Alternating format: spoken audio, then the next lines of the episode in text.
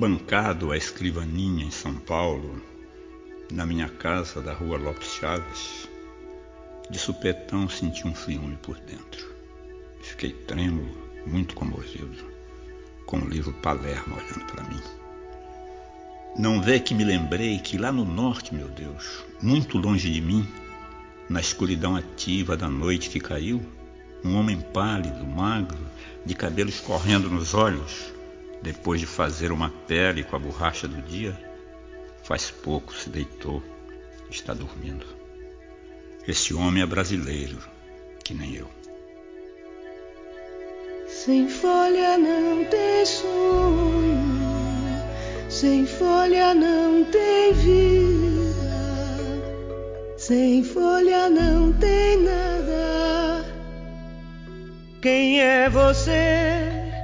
E o que faz por aqui? Eu guardo a luz das estrelas. Olá, pessoal. Tá tudo bem com vocês? Hoje deixei a abertura para a grandiosa Maria Bethânia com esta obra chamada Salve as Folhas. No início, Ferreira Goulart recita um poema de Mário de Andrade chamado Descobrimento.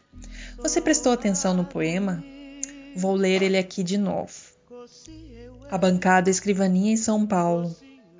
Na minha casa, da rua Lopes Chaves. De sopetão, senti um friume por dentro. Fiquei trêmulo, muito comovido. Com o livro Palerma olhando para mim. Não vê que me lembrei que lá no norte, meu Deus, muito longe de mim, na escuridão ativa da noite que caiu, um homem pálido, magro, de cabelos escorrendo nos olhos, depois de fazer uma pele com a borracha do dia. Faz pouco se deitou. Está dormindo.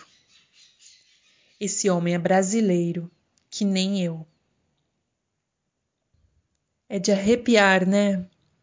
Isso porque descreve o exato momento em que alguém sentiu empatia por outra pessoa. Eis o grande descobrimento, palavra que dá nome ao poema, quando nos aproximamos em sentimento e compreensão de alguém que vive uma situação completamente diferente daquela que vivemos. Hoje, então, vamos falar desse descobrimento que é se colocar no lugar do outro e de ver o outro mais conhecido como empatia. Ouvi um dia uma história que a monja Coen contou. Buda dizia que os seres humanos podem ser comparados a quatro tipos de cavalos. O primeiro tipo é o cavalo que só de ouvir o som do chicote já sai galopando. O segundo é aquele que galopa, mas precisa sentir uma leve chicoteada no seu pelo. O terceiro tipo de cavalo é aquele em que é necessário machucar a carne para que ele se mova. E o quarto tipo de cavalo é o que precisa não só machucar a carne, como perfurar seu couro e bater, como diz a monja, lá no osso, bem fundo, para ele andar. A monja está falando do despertar de um ser humano, daquele clique que dá em nós que nos faz compreender a vida de um modo diferente, perceber a transitoriedade da vida que é o fato de que tudo é passageiro, de que hoje podemos estar com alguém que amamos e amanhã tudo pode mudar. De que precisamos viver a vida com mais amor. Então, ela explica que o primeiro cavalo é aquele que desperta para essa transitoriedade, por exemplo, ao assistir no noticiário um tsunami que aconteceu lá no Japão. E aí ele pensa: a vida é mesmo um sopro como somos pequenos diante da natureza, e passa a refletir a própria vida com esse algo aparentemente tão distante de nós. O segundo cavalo também tem essa percepção, mas quando acontece algo ruim com um conhecido seu, não é alguém íntimo, pode ser o falecimento de alguém da televisão que ele admirava ou uma doença que acometeu essa pessoa mais distante. O terceiro cavalo, aquele em que o chicote corta a carne, é quando alguém muito próximo a nós, um pai, uma mãe, um filho, um amigo querido, passa por algo que o deixa muito vulnerável.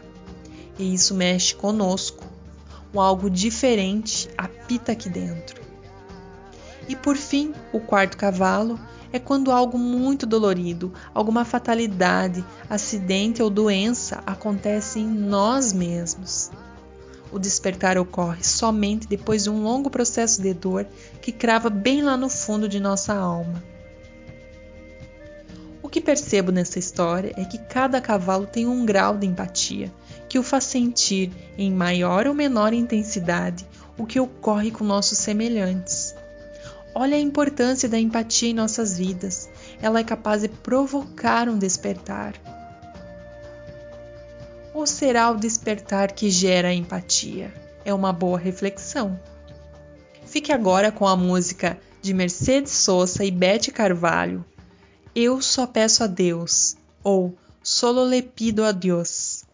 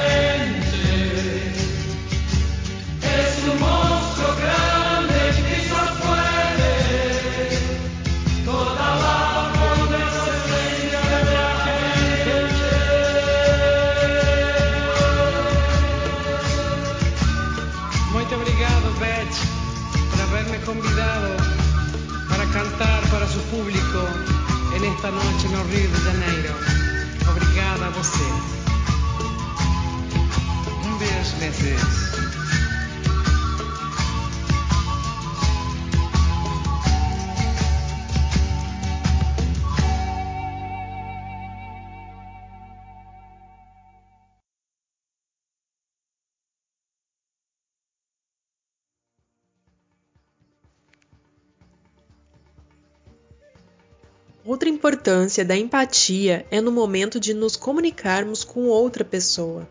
Ela é importante para as nossas relações, seja no trabalho, na vida familiar, nos relacionamentos afetivos. Você já ouviu falar de comunicação não violenta?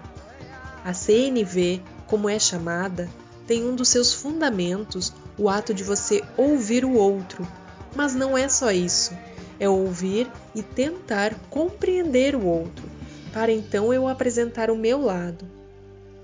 Quando duas pessoas estão abertas a isso, a serem empáticas uma com a outra, a comunicação pode fluir de maneira muito mais assertiva, mesmo naqueles assuntos mais espinhosos. A CNV leva em consideração o não julgamento, ouvir o que o outro tem a dizer sem julgá-lo, ou dizer o que o deixou magoado também sem julgá-lo, tentando entender o porquê dele ter feito isso que fez. Entender a necessidade do outro, acolhê-la e expressar a sua necessidade. Já é um bom começo. Não é fácil isso, nem um pouco, ainda mais quando estamos com os nossos egos machucados.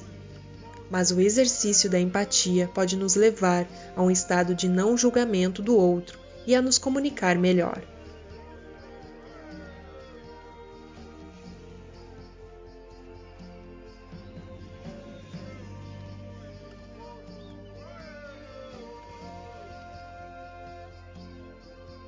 Empatia no ato de falar e empatia no ato de escutar.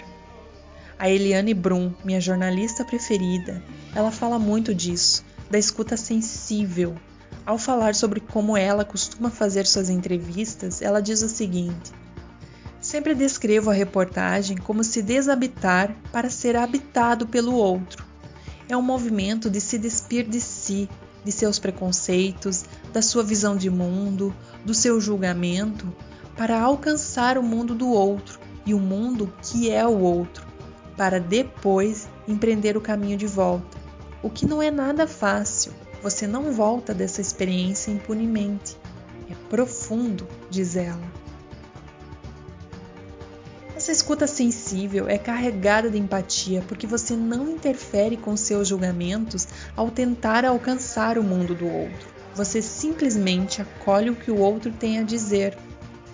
Ela ainda diz o seguinte: Não conheço instrumento melhor para alcançar o outro ou para chegar o mais perto possível do que a escuta.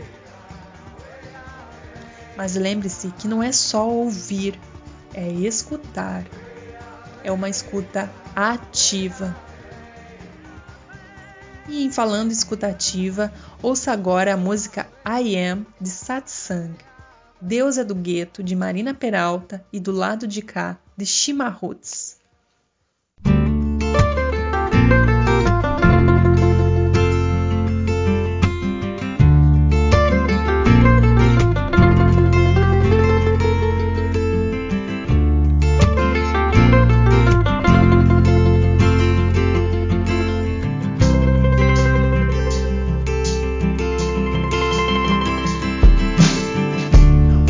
Longer fear the unknown. Cause I know what I am here for. I keep on trotting on my own path. Keep on learning from my present and past, yeah. When I no longer need validation. Cause my story is long and I'm patient. I know that I have lessons to learn. Keep my eyes open each step I earn, yeah. No need for me to feel alone. Cause I got a place that I call home. Every single road travel, every single new place. I come back home, they accept me with grace. Yeah. When I know that I was meant to be here, and I know that I was born into fear, but I will stand tall in the lion's den. Cause I know in my heart I am one of them. That there are lies in the facets of everything that we see that are telling us to be scared when all we ever are is free. I'm letting go of the things that don't serve me no more. Cause I am holy and sacred and righteous and true, and I deserve to be here, and so do you. Said I deserve to be here.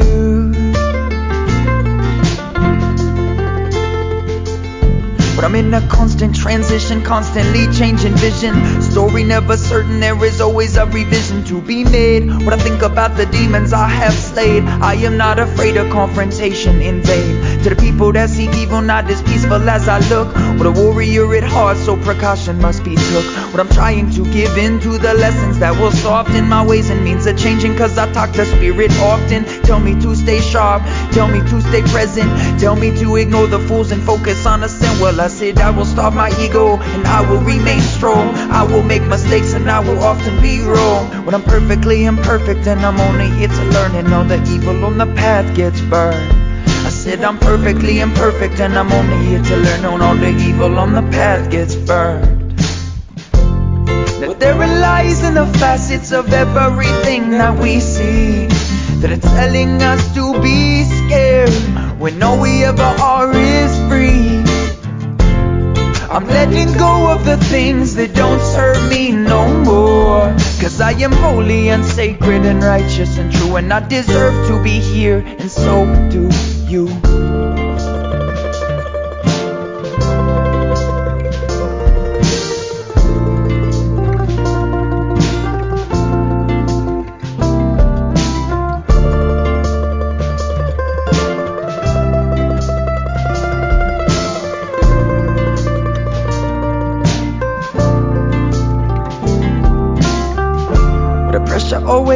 From the outside. Try not to let it in where I reside. Well, this is my heart, my home, my choice, my love, my life, my path, my voice. Yeah.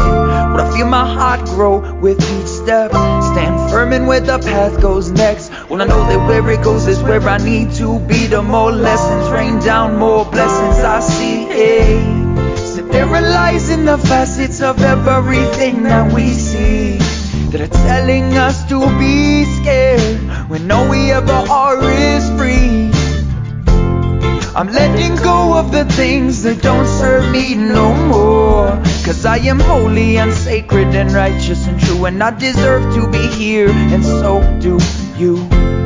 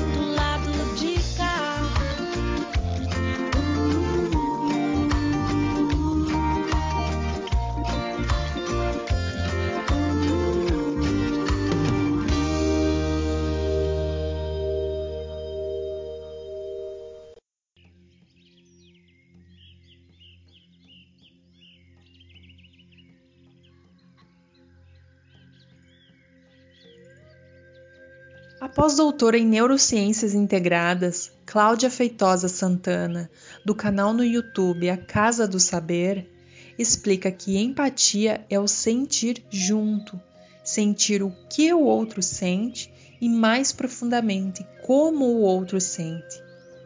Ela diz que há dois tipos de empatias: a contagiosa, que é aquela automática que simplesmente nasce na gente, e a cognitiva, é aquela que vem por meio do esforço e pode ser treinada e ampliada.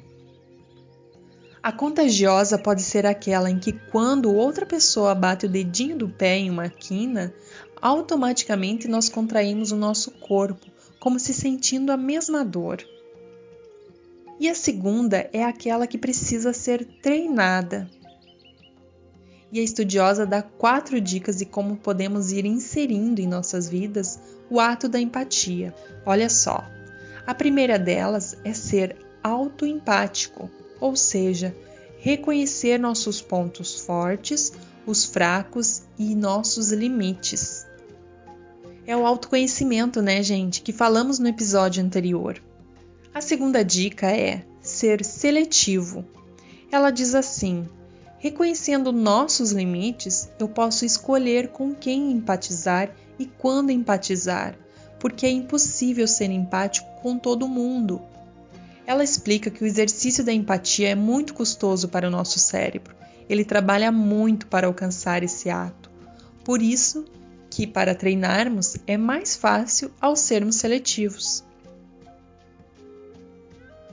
Ela acrescenta que muitas profissões, como a de medicina e terapeutas, bloquear a empatia é muito importante por isso, ser seletivo. A terceira dica é estar aberto a novas narrativas, ou seja, a leituras. A doutora afirma que o aumento da empatia em nossa sociedade ocorreu por meio da imprensa, que trouxe novas leituras de mundo. E hoje ainda temos, para ampliarmos nosso círculo empático, a televisão, o cinema, a música. E a quarta dica é ser genuíno.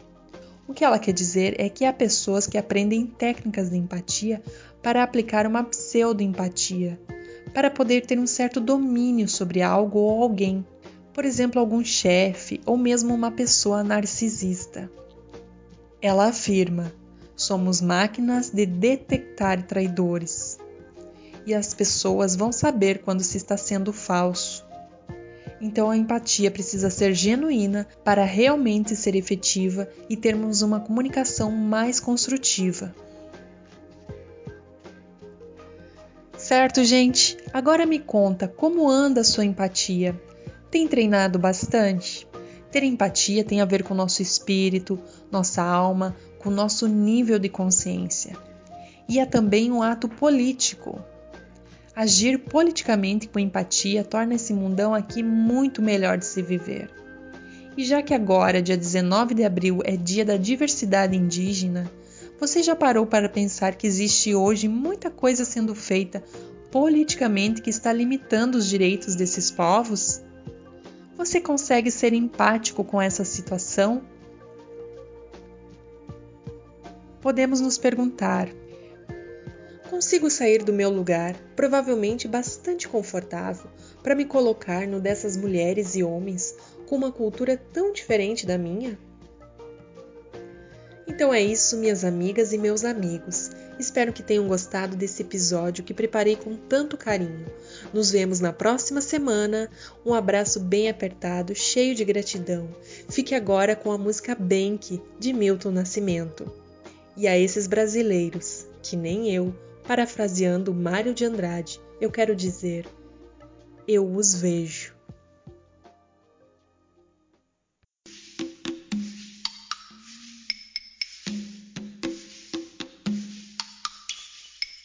Veja a flor me chamou, olha, lua branca chegou.